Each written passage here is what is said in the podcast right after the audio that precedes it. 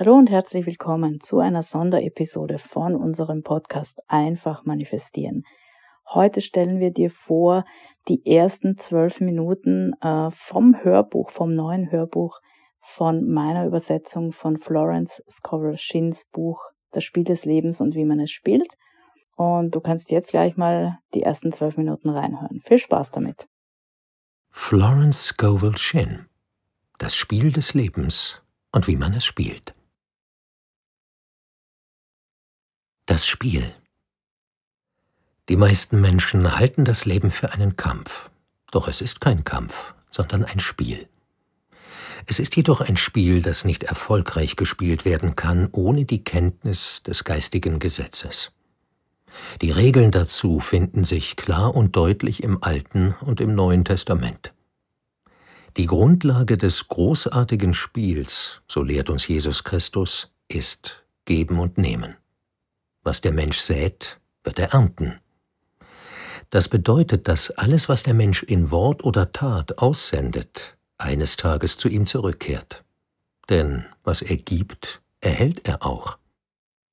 Sendet er Hass aus, wird er Hass erfahren. Sendet er Liebe aus, wird er Liebe erhalten. Kritisiert er andere, wird er kritisiert werden. Lügt er, wird er belogen werden. Betrügt er, wird er betrogen werden. Wir erfahren auch, dass die bildliche Vorstellungskraft eine wesentliche Rolle im Spiel des Lebens spielt. Mehr als alles, hüte dein Herz, denn von ihm geht das Leben aus. Das bedeutet, was der Mensch sich bildlich vorstellt, wird früher oder später in seinem Leben in Erscheinung treten. Ich kenne einen Mann, der sich vor einer bestimmten Krankheit fürchtete. Es war eine seltene Krankheit und sie zu bekommen höchst unwahrscheinlich. Doch er stellte sie sich ständig vor und las viel darüber, bis sie sich tatsächlich in seinem Körper manifestierte und er schließlich als Opfer seiner fehlgeleiteten Vorstellung daran starb. Wir sehen also, um das Spiel des Lebens erfolgreich spielen zu können, müssen wir unsere bildliche Vorstellungskraft trainieren. Ein Mensch, der seine Vorstellungskraft darauf ausgerichtet hat, nur Gutes zu sehen, wird alles, was er sich recht von Herzen wünscht, in sein Leben ziehen. Gesundheit, Wohlstand, Liebe, Freunde, vollkommene Selbstverwirklichung und seine höchsten Ideale. Die Vorstellungskraft wurde auch Schere des Geistes genannt, die Tag für Tag die Bilder ausschneidet, die der Mensch sich innerlich vor Augen führt, bis er früher oder später seine eigenen Kreationen in der Außenwelt trifft. Um seine Vorstellungskraft erfolgreich trainieren zu können, muss der Mensch verstehen lernen, wie sein Geist und sein Denken funktionieren. Die alten Griechen sagten, erkenne dich selbst. In unserer Psyche lassen sich drei Bereiche unterscheiden. Das Unbewusste, das Bewusste und das Überbewusstsein.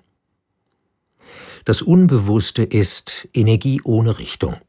Wie Dampf oder elektrischer Strom führt es aus, wozu es angeleitet wird. Aus sich selbst heraus aktiv werden kann es nicht. Was auch immer ein Mensch mit tiefem Gefühl empfindet oder sich lebhaft bildlich vorstellt, prägt sich seinem Unbewussten ein und wird von diesem minutiös ausgeführt. Eine Frau, die ich kenne, spielte als Kind gern Witwe. Sie kleidete sich ganz in Schwarz und trug einen langen schwarzen Schleier. Die Leute hielten sie deshalb für klug und amüsant. Als sie erwachsen war, heiratete sie einen Mann, in den sie sehr verliebt war.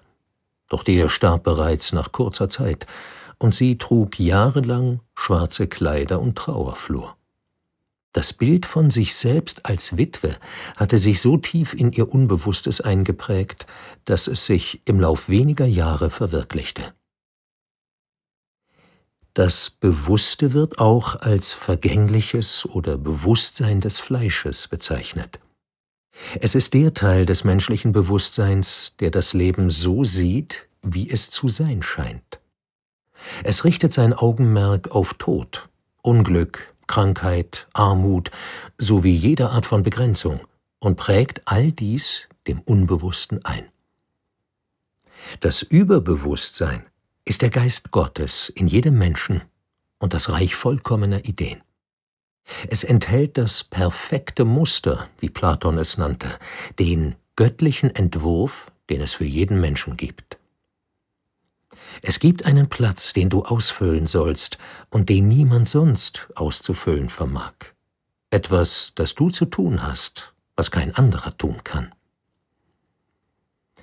Im Überbewusstsein findet sich ein vollkommenes Bild davon. Dieses Bild blitzt gewöhnlich nur hin und wieder als unerreichbar scheinendes Ideal im Bewusstsein auf, als etwas, das zu gut ist, um wahr zu sein. In Wirklichkeit ist es aber das Ziel, die wahre Bestimmung des Menschen, die ihm von der unendlichen Intelligenz, die in ihm wohnt, in aufblitzenden Bildern aufgezeigt wird. Vielen Menschen ist ihre wahre Bestimmung jedoch unbekannt. Deshalb rackern sie sich damit ab, Dinge zu erlangen und Umstände zu schaffen, die ihnen nicht zugedacht sind und die nur zu Misserfolgen und Unzufriedenheit führen würden, sollten sie jemals erreicht werden. Eine Frau suchte mich auf und bat mich, das Wort zu sprechen, das bewirken sollte, dass sie einen Mann heiraten würde, den sie sehr liebte. Sie nannte ihn A.B. Ich antwortete darauf, dass ich damit die geistigen Gesetze verletzen würde und dass ich stattdessen das Wort für den richtigen Mann sprechen würde, die göttliche Wahl, den Mann, der nach göttlichem Recht zu ihr gehörte. Ich fügte hinzu, wenn A.B. der richtige Mann für Sie ist, können Sie ihn nicht verlieren. Ist er es aber nicht, werden Sie einen passenden anderen Mann finden. Sie traf sich zwar regelmäßig mit Herrn A.B., doch die Beziehung der beiden kam nicht voran. Eines Abends kam sie zu mir und sagte, Wissen Sie, seit einer Woche finde ich Herrn A.B. gar nicht mehr so wunderbar. Ich antwortete, vielleicht ist er ja nicht die göttliche Wahl. Gut möglich, dass ein anderer Mann der Richtige für sie ist. Bald darauf lernte sie tatsächlich einen anderen Mann kennen, der sich sofort in sie verliebte und ihr erklärte, sie wäre die ideale Frau für ihn. Außerdem sagte er ihr all die Dinge, die sie von Herrn A.B. gern gehört hätte. Es ist schon beinahe unheimlich, bemerkte sie. Bald darauf erwiderte sie seine Liebe und verlor jegliches Interesse an Herrn A.B. Diese Geschichte illustriert das Gesetz der Substitution. Weil eine falsche Idee durch eine richtige ersetzt wurde, war kein Verlust oder Opfer damit verbunden. Jesus Christus sagte, Euch aber muss es zuerst um sein Reich und um seine Gerechtigkeit gehen, dann wird euch alles andere dazugegeben. Und er wies darauf hin, dass dieses Reich dem Menschen innewohne. Das Reich Gottes ist das Reich der richtigen Ideen oder des göttlichen Musters. Jesus Christus lehrte, dass des Menschen Worte eine wesentliche Rolle im Spiel des Lebens spielen. Denn aufgrund deiner Worte wirst du freigesprochen und aufgrund deiner Worte wirst du verurteilt werden. Viele Menschen haben durch unbedachte Worte Unglück in ihr Leben gezogen. Vor einiger Zeit fragte mich eine Frau, warum ihr Leben auf einmal von Armut und Beschränkungen geprägt sei. Zuvor hatte sie ein eigenes Heim gehabt, war von wunderschönen Dingen umgeben gewesen und hatte über viel Geld verfügt. Aber die Führung des Haushalts war ihr oft zu viel gewesen, so dass sie immer gesagt hatte, ich habe das alles so satt. Ich wünschte mir, ich würde in einem Schrankkoffer leben. Und sie fügte hinzu, heute lebe ich in einem Schrankkoffer. Sie hatte sich selbst in einen Koffer hineingeredet. Das Unbewusste hat keinen Sinn für Humor. Und so passiert es, dass Leute sich durch Dinge, die sie nur so im Spaß sagen, Probleme und Unglück in ihr Leben ziehen.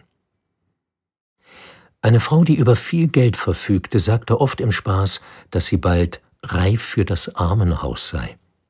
Und innerhalb von wenigen Jahren war sie nahezu mittellos, weil sie ihrem Unbewussten ständig ein Bild von Mangel und Beschränkung eingeimpft hatte.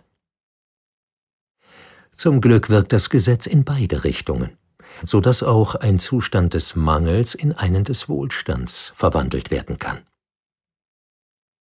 An einem heißen Sommertag kam eine Frau zu mir und bat mich um eine Behandlung für Wohlstand. Sie war ausgelaugt, niedergeschlagen und entmutigt. Sie sagte mir, dass sie gerade noch acht Dollar besäße. Ich antwortete, Gut, dann werden wir diese acht Dollar segnen und sie vermehren, so wie Jesus Christus das Brot und die Fische vermehrt hat.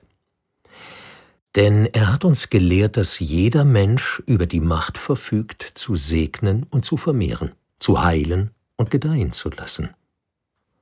Was soll ich denn jetzt tun? wollte sie wissen. Folgen Sie Ihrer Intuition, schlug ich ihr vor. Haben Sie irgendeine Ahnung, die Ihnen sagt, dass Sie etwas Bestimmtes tun oder irgendwohin gehen sollten? Intuition bedeutet, auf die innere Stimme zu hören oder sich von einem inneren Antrieb leiten zu lassen. Sie ist dem Menschen ein unfehlbarer Führer, und ich werde mich in einem späteren Kapitel ausführlicher mit ihren Gesetzen befassen. Die Frau sagte, ich weiß nicht recht, aber mir scheint, ich sollte nach Hause zurückkehren. Mein Geld reicht gerade noch für die Fahrkarte. Sie wohnte in einer anderen Stadt unter sehr beschränkten Umständen, und der Verstand oder der Intellekt hätte ihr sicher gesagt, bleib in New York, such dir Arbeit und sieh zu, dass du Geld verdienst. Ich antwortete, dann fahren Sie nach Hause. Eine Eingebung sollte man nie übergehen. Ich sprach die folgenden Worte für sie. Unendlicher Geist, mache den Weg für die große Fülle dieser Frau frei. Sie ist ein unwiderstehlicher Magnet für all das, was ihr nach göttlichem Recht zusteht. Ich empfahl ihr diese Worte immer wieder auch selbst zu sagen. Sie machte sich unverzüglich auf den Heimweg. Als sie dort bald darauf eine Frau besuchte, kam sie in Kontakt mit einem alten Freund ihrer Familie. Über diesen Freund erhielt sie auf höchst wundersame Weise Tausende von Dollar. Sie sagte oft zu mir, Erzählen Sie den Leuten von der Frau, die mit acht Dollar und einer Eingebung zu Ihnen kam. Ja, und sowohl das Taschenbuch, das E-Book als auch das Hörbuch erhältst du bei Amazon, Thalia, aber auch ganz normal im Buchhandel. Und ich würde mich freuen, wenn es dir Freude bereitet. Alles Liebe.